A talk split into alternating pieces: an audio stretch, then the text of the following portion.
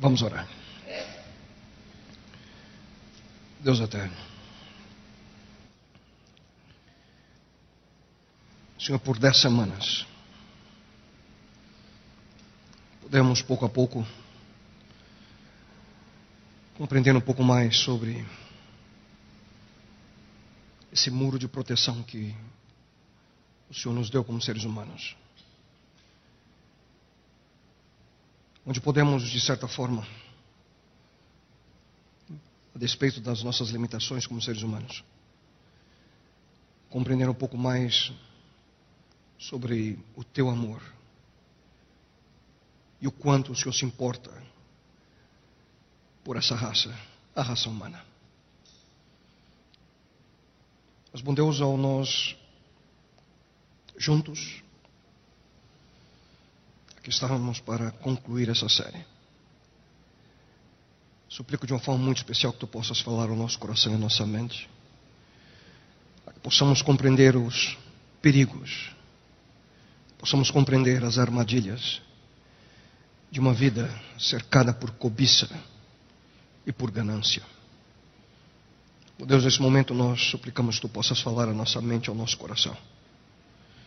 E isso eu te suplico em nome e pelo amor do teu filho amado Jesus. Amém, Senhor. Boa noite a todos. É muito bom é, ter vocês aqui entre nós. E você que nos assiste, é, obrigado pela sua confiança. Agradecemos por você, semana após semana, ter esse momento especial estar conosco. Bem, essa é a Nova Semente, uma comunidade adventista do sétimo dia que existe para que juntos nós possamos, semana após semana, ter uma experiência real com Deus. Bem, hoje nós chegamos ao final da atual série de mensagens intitulada 10 Razões eh, para Amar. Durante todas essas semanas nós estudamos em detalhe cada um dos princípios que nós podemos encontrar no antigo código moral estabelecido por Deus a nós seres humanos. Este código moral é mais conhecido como os Dez Mandamentos. Para quem ainda não o conhece, você pode encontrar todos os Dez Mandamentos no vigésimo capítulo do livro de Êxodo, segundo livro da Bíblia. Se você não teve oportunidade de estar conosco ou assistir às mensagens anteriores, não deixe de acessar é o nosso site www.novasemente.org e lá você encontrará cada uma das mensagens anteriores e também você tem acesso também às diversas outras informações sobre a nossa comunidade. Sabe vocês qual é um dos principais passatempos hoje de adolescentes? Comprar. Estamos numa sociedade em que cada vez mais é incutido na mente das crianças e dos adolescentes a importância de adquirir coisas para si. O interessante é que quando nós vamos à palavra de Deus, e eu convido a você a acompanhar comigo a leitura, você pode ler no telão, exatamente aquilo que nós encontramos no décimo mandamento. Lá nós lemos: Não cobiçarás a casa do teu próximo, não cobiçarás a mulher do teu próximo, nem seus servos ou servas, nem seu boi ou jumento, nem coisa alguma que lhe pertença. Deus diz claramente no décimo mandamento: não cobiçarás. Mas afinal, o que é cobiçar? O dicionário português define assim a palavra cobiça: o substantivo feminino, que é o desejo imoderado e inconfessável de possuir o que geralmente não se merece, ambição ou avidez. Em outras palavras, a cobiça é o desejo incontrolado de possuir coisas. Na verdade, o desejo de ter coisas em si mesmas não é intrinsecamente mal. Esse desejo é algo que naturalmente nós temos como seres humanos. Nós desejamos ter uma família, nós desejamos ter eh, um local para morar, nós queremos ter roupas, nós queremos ter nosso carro e assim por diante. O problema é o desejo descontrolado que vai crescendo dentro de nós, até que isso se torna em cobiça. O que nada mais é, queridos, do que o amor por coisas de uma maneira fora de proporção, fora do equilíbrio, fora do lugar. E nessa área da nossa vida, Deus claramente nos adverte em Sua palavra, como acabamos de ler: não cobiçarás coisa alguma que pertence ao teu próximo. Agindo de forma contrária ao ensino que nós encontramos eh, na Bíblia, as coisas se tornam mais importantes do que pessoas. As coisas se, importam, se, se tornam mais importantes do que as necessidades daqueles que estão ali ao nosso redor. No último mandamento, Deus diz que há coisas que estão fora do nosso limite. São coisas que não devemos desejar. E nessa área nós precisamos, queridos, ser bem sinceros. Precisamos reconhecer que cada vez mais é mais difícil para muitos de nós viver de maneira satisfeita com aquilo que nós temos.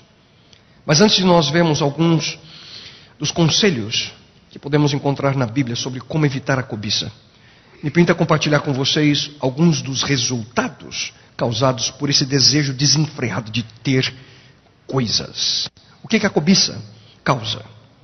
Primeiro aspecto: esgotamento físico e mental. Muitos buscam conseguir coisas a todo e qualquer custo. Qual o resultado? Acabam com sua saúde física e mental. Ouçam aquilo que a Bíblia, que a Bíblia nos apresenta. Não esgote suas forças tentando ficar rico. Tenham bom senso. Em virtude do desejo desenfreado de ter tudo aquilo que é mais novo, aquilo que é mais bonito, aquilo que é mais sofisticado, aquilo que é mais elegante, aquilo que é mais atrativo, aquilo que é mais rápido, o, o melhor, o maior, muitos acabam com a saúde. Não é uma sábia decisão, nós falamos queimar a vela dos dois lados, na busca por ter mais coisas.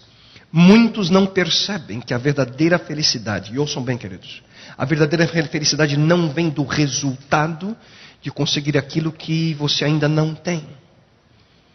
A verdadeira felicidade vem através do reconhecimento e da gratidão por aquilo que você já tem, aquilo que você já possui. Mas uma segunda consequência que a cobiça pode causar são as dívidas. No Antigo Testamento nós lemos: quanto mais se tem, mais se gasta. E conserta essa advertência. Muitas vezes nós pensamos que nosso problema é que nós não conseguimos ganhar aquilo que nós achamos que nós precisamos. Queremos sempre mais. Queremos é, sempre ter, quem sabe, aquilo que as pessoas que estão ao nosso redor possuem. E queremos igualzinho. E muitas vezes, sem poder, compramos aquilo que nós não precisamos com aquilo que nós não temos, por isso nós usamos um pedacinho de plástico, nos esquecendo que em poucos dias, algumas semanas, a conta chega. E por falar nesse pedacinho de plástico, cartão de crédito, eu li essa semana que um homem teve o seu cartão de crédito roubado, só que ele decidiu não ligar para a administradora do cartão. O motivo? Simples, é porque o ladrão gastava menos que a mulher.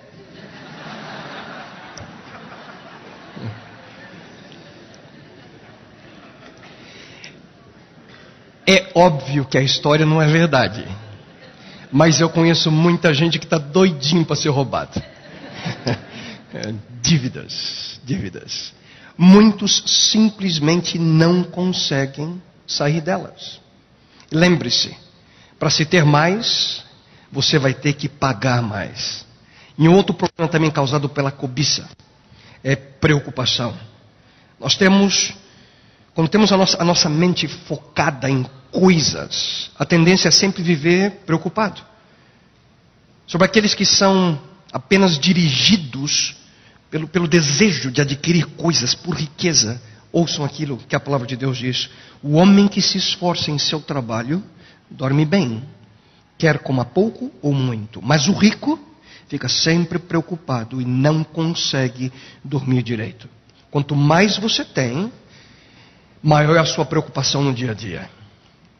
Muitos pensam: o que, que eu posso fazer para proteger meus bens? Qual é o melhor investimento? Que tipo de seguro eu preciso? Como é que eu evito pagar imposto? O que, que eu preciso fazer para não ter prejuízo? Como é que eu posso fazer para ganhar mais? Repito: quanto mais você tem, mais você se preocupa. Infelizmente, muitos não ouvem, não dão atenção à advertência que o próprio Jesus Cristo nos deu quando por esse mundo andou. Ele disse: A vida de um homem não consiste na abundância dos bens que ele possui. E eu te pergunto: quando você vive esgotado, cheio de dívidas, preocupação, o que, que acontece? Total insatisfação.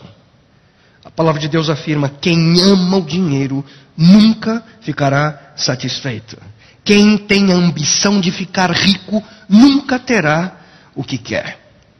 Coisas podem até trazer felicidade, mas somente por um tempo por um curto período de tempo. Quando a emoção acaba, a felicidade vai também pouco a pouco, queridos, diminuindo. Quando você recebe um presente especial, o que, que você pensa? Uau, que lindo! Mas eu pergunto, alguém aqui se lembra do que ganhou no Natal do ano passado?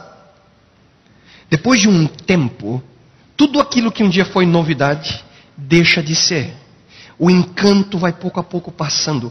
A normalidade, a rotina toma conta da emoção do momento de ganhar algo novo. Por que será que as coisas não nos mantêm permanentemente felizes? Já pararam para pensar? Simples. As coisas permanecem como são. Elas não mudam. Só que nós mudamos. Nós, seres humanos, mudamos. Nós buscamos mudança. Só que se as coisas não mudam, nós nos cansamos delas com o passar do tempo. Alguém aqui se lembra do seu primeiro celular? O seu primeiro computador?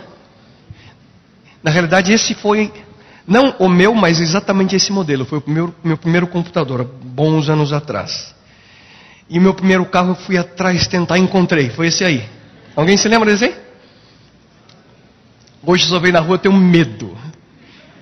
Tudo quando a gente ganha pela primeira vez, era, é, tudo era lindo, especial. Mas, queridos, como as coisas não mudam, nós sempre temos que ter, imaginamos, o que é mais novo, o que é mais atual, o que é mais rápido. Qual é o resultado? Nós queremos então redecorar, remodelar, reparar, refazer, recomeçar e assim por diante. Coisas não trazem felicidade permanente para nós. Queridos, ouçam com atenção: tudo nesse mundo material é passageiro. O desejo desenfreado por ter coisas apenas traz insatisfação ao final. Mas o que fazer para evitar viver dessa forma?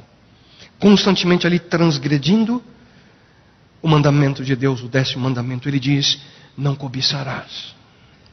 Muito provavelmente a chave, queridos, está na lição que o apóstolo Paulo nos ensinou através da sua própria vida. Ouçam.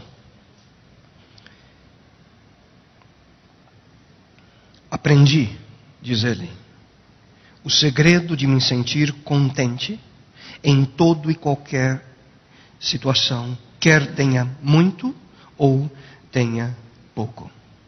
Perceberam? Paulo diz: aprendi satisfação, contentamento, queridos, é algo que nós podemos aprender. Não é algo que, que simplesmente vem a nós do nada. Por natureza, você e eu, nós não somos pessoas satisfeitas. Você e eu precisamos aprender a viver assim. É um processo que toma algum tempo, mas que é essencial, queridos, para nós deixarmos a ganância, a cobiça de lado. E se você me permitir, eu gostaria de compartilhar com você quatro sugestões que nós encontramos na palavra de Deus a como evitar a cobiça. Em primeiro lugar, nesse processo e nessa experiência de evitar esse sentimento de cobiça, pare de se comparar a outras pessoas. Viver comparando sua vida, as coisas que você tem, com outras pessoas apenas faz crescer esse desejo desenfreado de ter tudo aquilo que você hoje não tem. Interessante que a Bíblia nos diz: não temos a pretensão de nos igualar, aqui diz Paulo, ou de nos comparar com alguns. Quando eles se medem, se comparam consigo mesmos, agem sem entendimento. Não sei se você percebeu, mas viver comparando sua vida com outras pessoas Segundo a Bíblia, é viver sem entendimento. É ser um tolo. Se você constantemente fica comparando aquilo que você é, ou aquilo que você tem, seu carro, sua casa, as coisas que você tem, isso apenas gera, gera insatisfação. O que fazer quando você vê algo bonito, atraente, mais sofisticado e não pode comprar? Nós temos que aprender, queridos, a admirar, mas sem sofrer. Você não precisa ter tudo aquilo que atrai seus olhos. Se felicidade para você é centrada na tentativa de ter tudo aquilo que o atrai, você será um infeliz. Você não pode, nenhum de nós pode ter tudo aquilo que nós desejamos. Mas por que, que nós comparamos aquilo que nós temos com outras pessoas? Esse, queridos, é o padrão de sucesso estabelecido pela sociedade. Nós vivemos por comparação. É sempre mais fácil definir a nossa própria identidade dessa maneira. Por exemplo, moralmente falando, como é que você se sente hoje? Moralmente falando, como é que você se sente? A quem que nós temos a tendência de nos comparar, moralmente falando? Com pessoas que estão melhor do que nós? Ou pior do que nós? Hein? Pior, lógico. Porque nós queremos o quê? Nos sentir bem. Olha aquele coitado ali. Está no buraco. Eu estou bem. O problema vem quando nós começamos, queridos, comparar, materialmente falando, com aqueles que estão melhor que nós. E aí nós começamos a acariciar o desejo de ser como ou melhor do que eles. Mas nós precisamos, queridos, viver através de um outro padrão, porque esse não é o padrão estabelecido por Deus. Viver dessa forma, queridos, é receita certa para dificuldades futuras. Ouçam. Os homens que almejam o enriquecimento expõem-se à tentação, caem em armadilhas e ficam desprotegidos diante de toda espécie de desejos tolos e perversos, bem capazes de arruinar-lhes e destruir-lhes completamente a alma. Algo é certo. Ou nós controlamos aquilo que nós temos, ou aquilo que nós temos nos controla.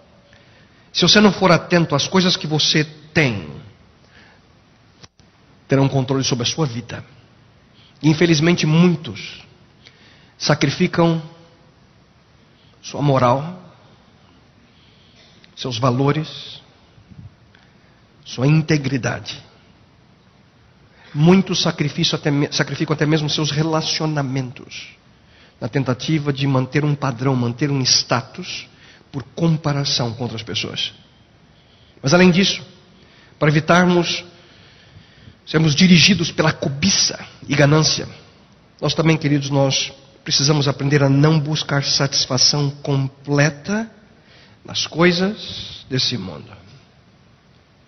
Alguns pensam que se pudessem fazer aquele cruzeiro tão sonhado, se conseguisse aquele emprego tão almejado, se tivesse as condições de viajar pelo mundo inteiro, se conseguisse aposentadoria no padrão de Brasília, ah, minha vida ia mudar. Ah, se eu conseguisse acertar na cena sozinho. Aí sim eu ia ser feliz. Será? Triste ilusão, queridos. Tome, por exemplo, o julgamento dos quatro réus acusados de envolvimento na morte de René Senna. Todos nós temos visto essas notícias nos últimos dias. Aquele ex-lavrador que ficou milionário após ganhar o prêmio de 52 milhões de reais da Mega Sena em 2005. Entre os acusados estava ali Adriana Almeida, 25 anos mais nova que ele. E depois de se encontrar, após duas semanas, ela foi convidada a, a morar com René.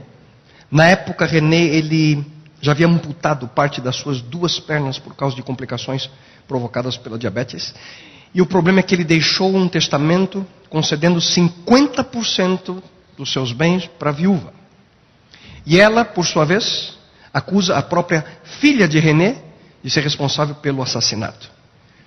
O veredito final foi dado na madrugada de hoje. E, para surpresa de muitos, Adriana foi absolvida e ficará com 50% dos quase 100 milhões atualizados que a fortuna hoje. O Ministério Público vai recorrer da decisão. Mas, independentemente, querido, de quem seja o responsável por esse assassinato, tudo isso é um exemplo claro das consequências causadas pelo amor ao dinheiro. Só que a Bíblia é muito clara em dizer: quem ama o dinheiro, jamais dele se farta. E quem ama abundância, nunca se farta da renda. Também isso é vaidade. Queridos, em outras palavras, as coisas desse mundo nunca são suficientes. A maioria dos anúncios de TV apela, apela para essa, essa fome de felicidade. Se fosse verdadeiro, preste atenção. Quem sabe um trago apenas seria suficiente. Um copo apenas seria o necessário. Uma noite apenas traria a alegria permanente. Só que não é assim. Não sei se isso acontece comigo, mas você já passou por aqueles momentos incontroláveis de comer alguma coisa que você não sabe o que, é? O que, que acontece? Hein? A gente sai pela casa desesperado e fica pegando um pouquinho de tudo que aparece pela frente. Ou aquilo que a gente acha na geladeira. Um pouquinho disso, um pouquinho daquilo, um pouquinho daquilo outro. No final das contas, a gente fica empanturrado. E ao mesmo tempo sem conseguir a satisfação do desejo inicial. Queridos, nessa vida, muita gente vive exatamente assim. Buscam ali nos atrativos que o mundo oferece o alimento que precisam para satisfazer a sua fome por prazer. Tentam de tudo, quebram todas as regras possíveis e existentes com um único objetivo: encontrar a satisfação própria que tanto buscam. Por isso ficam bêbados. Por isso se drogam. Por isso acordam ao lado de pessoas que conheceram poucas horas antes. Só que tudo isso, queridos, não traz a satisfação que é duradoura. Porque tudo isso é passageiro. Tudo é temporário. Sem a base segura que cada um de nós precisamos para a nossa vida. Isso sem falar nas consequências intrínsecas de cada uma dessas ações que eu mencionei. Muitas das quais, queridos, as, os resultados são prisões da qual as pessoas simplesmente não conseguem se libertar. Mas além disso, para evitar a cobiça, precisamos aprender a nos alegrar com aquilo que nós temos. Alegre-se com aquilo que você já tem. Nós temos que aprender a viver contentes com aquilo que nós temos. Ouça o que a Bíblia diz. Se Deus der a você riquezas e propriedades e deixar que as aproveite, fique contente com o que recebeu e com o seu trabalho, porque isso é um presente de Deus. Em outras palavras, Deus deseja que nós possamos viver agradecidos, possamos viver satisfeitos com aquilo que nós já temos. Como é que diz o texto? Isso é um presente de Deus. Nós não teríamos, queridos, nada se não fosse por Deus. Tudo que possuímos provém de Suas mãos. Só que muitos caem na armadilha da tal fórmula: quando, então. Quando eu conseguir aquilo, então eu vou ser feliz. Eu pergunto: o que, que você está esperando? Hein? O que, que você está esperando para ser feliz? Alguns pensam: quando eu me casar, ah, eu vou ser feliz. Já outros imaginam, quando eu me divorciar, então eu vou ser feliz. Queridos, felicidade. Felicidade é uma escolha. Você precisa esquecer essa forma do quando então. A felicidade real é baseada naquilo que você deseja. Felicidade é aprender a viver satisfeito e alegre com aquilo que você já tem. Uma das coisas que eu toca profundamente meu coração e amo fazer. Amo fazer. É dar presente para os meus filhos. Cada vez que preciso viajar, eu faço questão de trazer uma lembrancinha para cada um deles, nem que seja um pedacinho de chocolate. Amo ver os olhinhos deles. Papai, o que, que você trouxe para mim? Queridos, Deus, Deus se alegra ao ver sua satisfação com aquilo que Ele te dá. O problema é que muitos nunca estão satisfeitos com aquilo que recebem de Deus. Interessante que nessa área a Bíblia afirma que é melhor ser pobre e temer a Deus, o Senhor, do que ser rico e infeliz. E por falar em rico, isso nos leva ao próximo e último conselho. Use aquilo que você já possui para ajudar outros. E nesse momento eu vou fazer algo que nunca fiz antes aqui com vocês. Eu vou falar somente para aqueles que são ricos, tá ok? Eu posso ver a mão daqueles que são ricos, por favor? Só um? Hã? Ninguém mais? Os ricos aqui, rico, gente rica. Eu vou ter que falar para as paredes, né? Ouçam.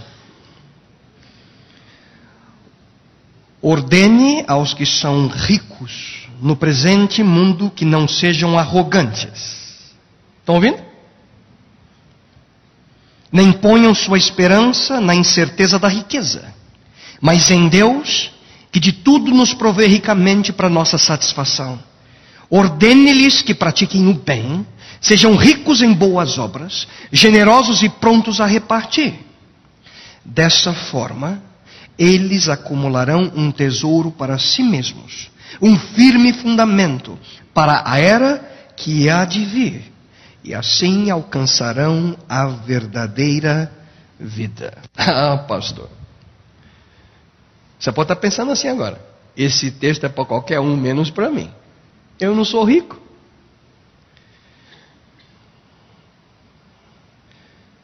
Será?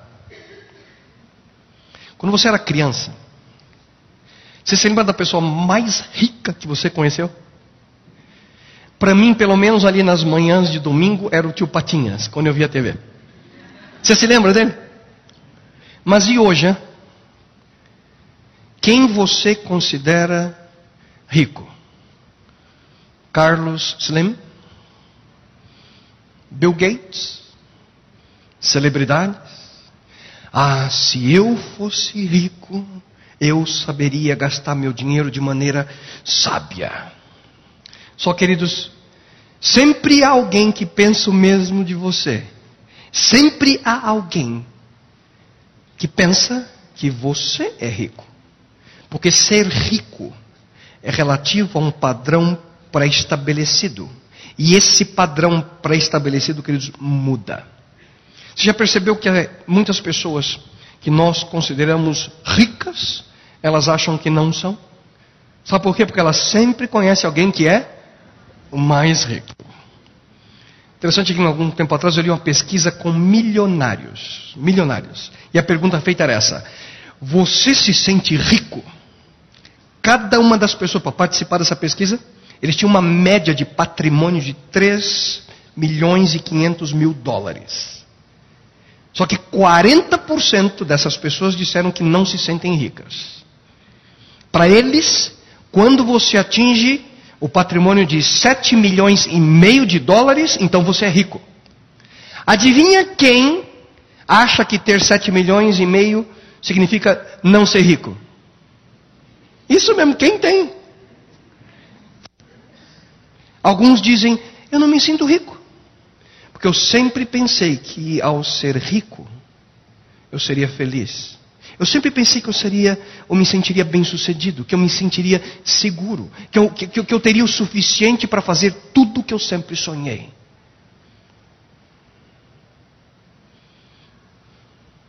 Só que eu não me sinto assim. Eu não me sinto bem sucedido. Eu não me sinto seguro. Portanto, eu acho que ainda não sou rico. E aqui, Cris, nós voltamos àquele problema que eu mencionei há pouco. O problema relacionado com comparação. Olhando do ponto de vista financeiro, com quem que nós nos comparamos? Com quem tem mais ou com quem tem menos que nós? Nós comparamos com quem tem mais e sempre chegamos à seguinte conclusão: eu não sou rico. Você se lembra o que nós lemos há pouquinho? Vou repetir a vocês. Quem ama o dinheiro jamais terá o suficiente. Quem ama as riquezas jamais ficará satisfeito com os seus rendimentos. Ah, eu tenho uma certeza, eu não sou rico. Queridos, um bilhão de pessoas nesse mundo vivem com menos de dois reais por dia. Outros dois bilhões com menos de quatro reais por dia. E a gente não precisa ir longe para ver a disparidade social que existe no nosso mundo.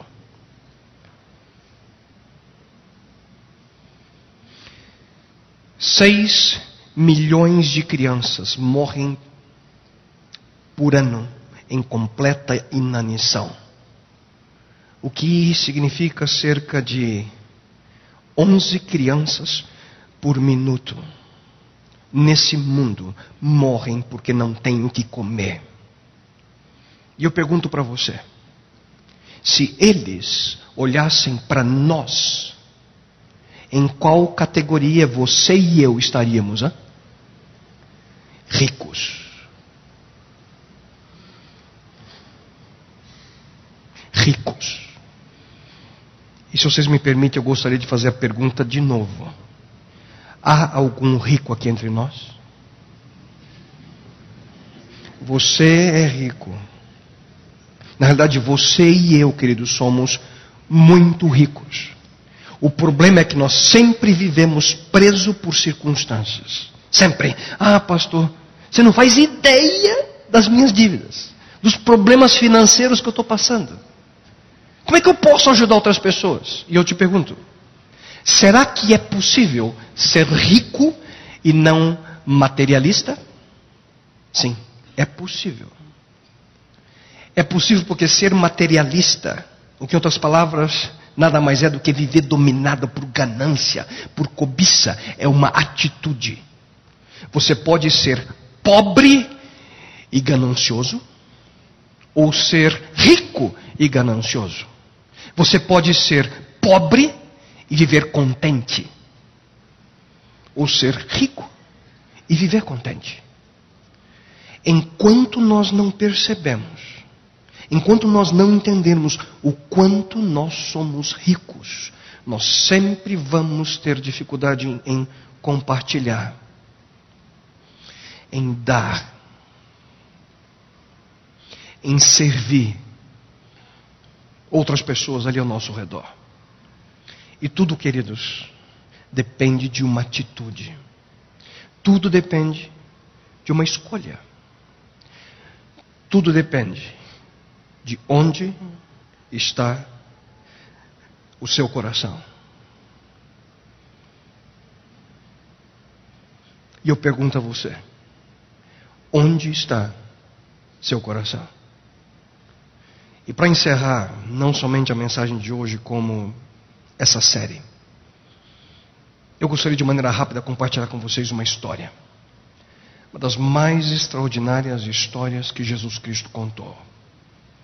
Certa vez Jesus Cristo caminhava e se aproximou dele um jovem.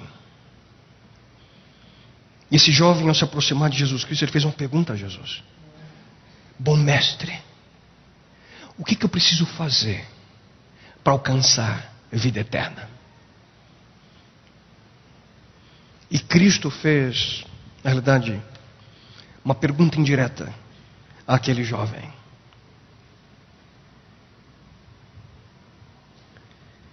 O que aquele rapaz tinha em mente era dizer para Jesus: O que, que eu faço para viver mais perto de ti?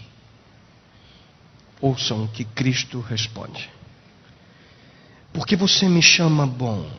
Respondeu Jesus. Não há ninguém que seja bom a não ser Deus. Você conhece os mandamentos. Não adulterarás. Não matarás. Não furtarás não dirás falso testemunho. Honra teu pai e a tua mãe. A tudo isso tenho obedecido desde a adolescência, disse ele.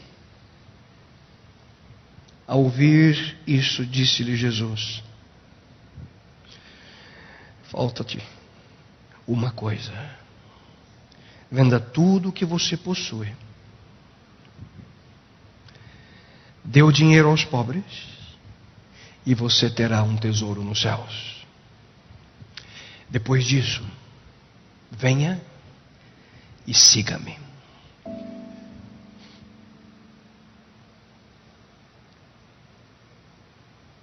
Cristo sabia. Cristo sabia que o problema com aquele rapaz não era sua conta bancária, sua carteira, seu cartão de crédito, não. Cristo sabia que o problema com aquele rapaz era o seu coração. Cristo sabia que ele precisava deixar algo. E é triste a sequência da história. A Bíblia nos diz que no momento que aquele rapaz ouviu isso, ele ficou triste. Porque ele era muito rico. Eu pergunto a você, o que Jesus queria dizer? Que a riqueza era o problema? Não. O problema, queridos, é o controle da vida, é o controle da sua vida. Aquele jovem ele dependia das suas riquezas. A questão, eu repito, não era o dinheiro. A questão era a dependência. A questão era onde aquele rapaz tinha seu coração. E é óbvio que nesse momento eu gostaria que você pensasse: onde está seu coração. Durante as dez últimas semanas, nós vimos um a um os princípios que Deus nos deixou na sua extraordinária lei moral. Não terás outros deuses diante de mim. Não farás para ti imagem de escultura. Não tomarás o nome do Senhor teu Deus em vão. Lembra-te do dia do sábado para o santificar, porque o sábado é o do Senhor teu Deus. Honre teu pai e a tua mãe. Não matarás. Não adulterarás. Não furtarás. Não dirás falso testemunho não cobiçarás. O que, que Deus queria com tudo isso?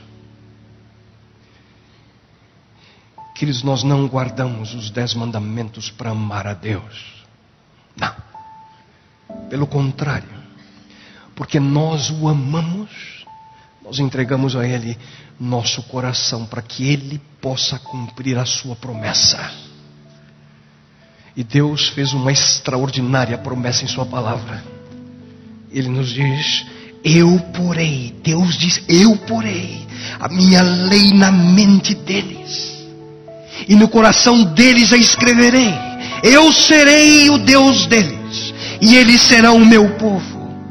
Sou eu, o Senhor, que está falando. Diz: Aqui está o segredo. Entendam essa é a obra de Deus na nossa vida. E não é a nossa obra. Guardar a lei de Deus com o intuito de alcançar salvação apenas transforma religião num livro de regras, num fardo. Mas quando o centro da nossa vida é uma relação de amor com Deus através de Jesus Cristo, através de seu Santo e Bom Espírito, os dez mandamentos, queridos, eles deixam de ser tábuas de pedra e entram no meu coração. Eles entram no seu coração. Porque esse mesmo Deus também promete: darei a vocês um coração novo e porei um espírito novo em vocês. Tirarei de vocês o coração de pedra e lhes darei um coração de carne. Porei o meu espírito em vocês e os levarei a agirem segundo os meus decretos e a obedecerem fielmente as minhas leis. Esse é o convite que eu gostaria de deixar com você. Entre nesse relacionamento de amor, porque essa é a promessa.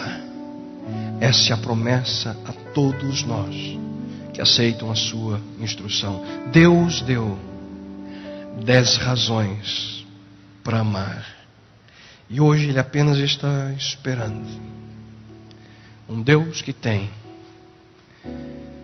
um amor infinito por você. Um Deus que diz: Filho, filha, eu gosto muito, muito de você.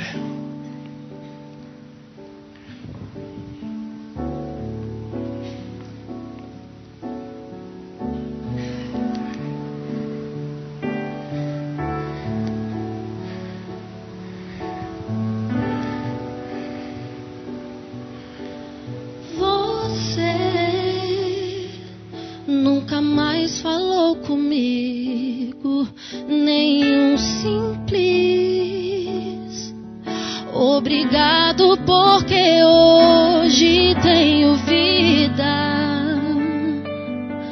Na verdade eu sinto falta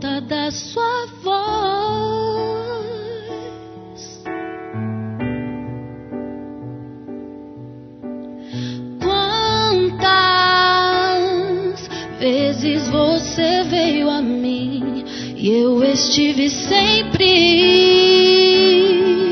escutando, ajudando, dando força. Na verdade, eu gosto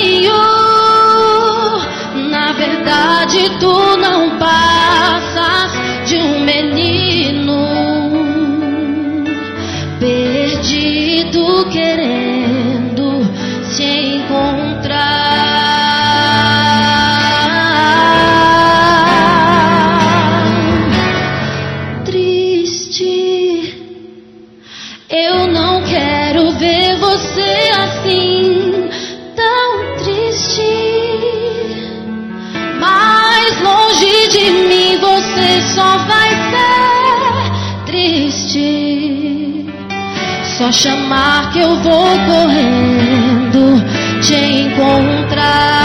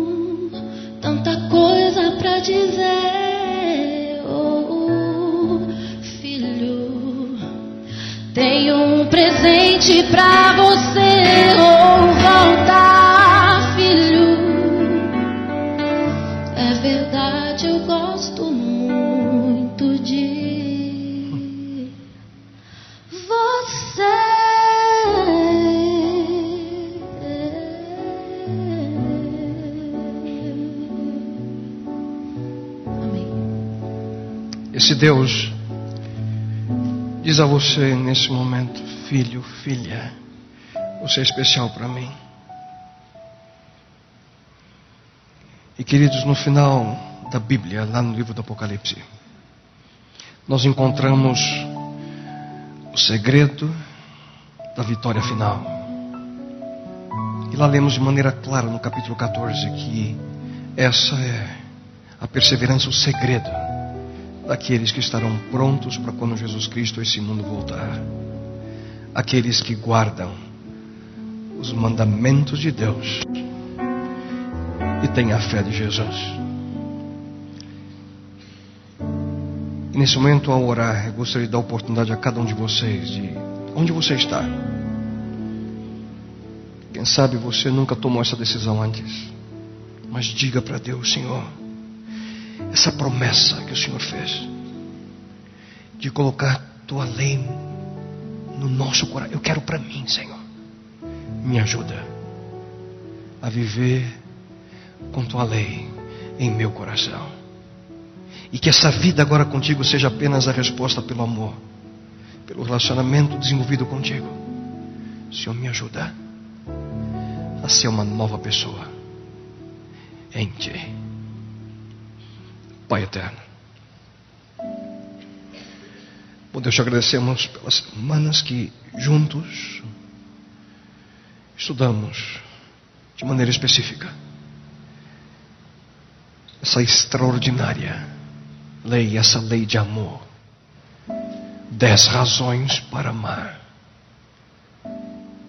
E ajuda-nos, Senhor, que possamos compreender que a essência de tua lei nada mais é do que a essência de quem tu és porque tu és amor. Ajuda-nos, Senhor, a que essa possa ser a nossa experiência e oro a Ti de uma maneira especial por cada pessoa que aqui se encontra. Por aqueles que já conheciam Tua lei, mas quem sabe ainda não a têm em seu coração como Tu desejas, Pai. Ou aqueles que pela primeira vez ouviram esse processo, essa importância.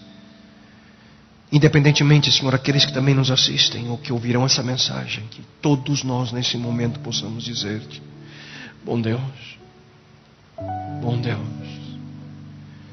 Senhor, cumpre tua promessa e coloca, Pai, tua lei em meu coração. E que isso nada mais seja do que a maior, mais profunda e mais poderosa expressão de amor entre nós e Ti. E isso te suplicamos em nome daquele que nos mostrou o que é amor. Teu filho amado Jesus. Amém, Senhor.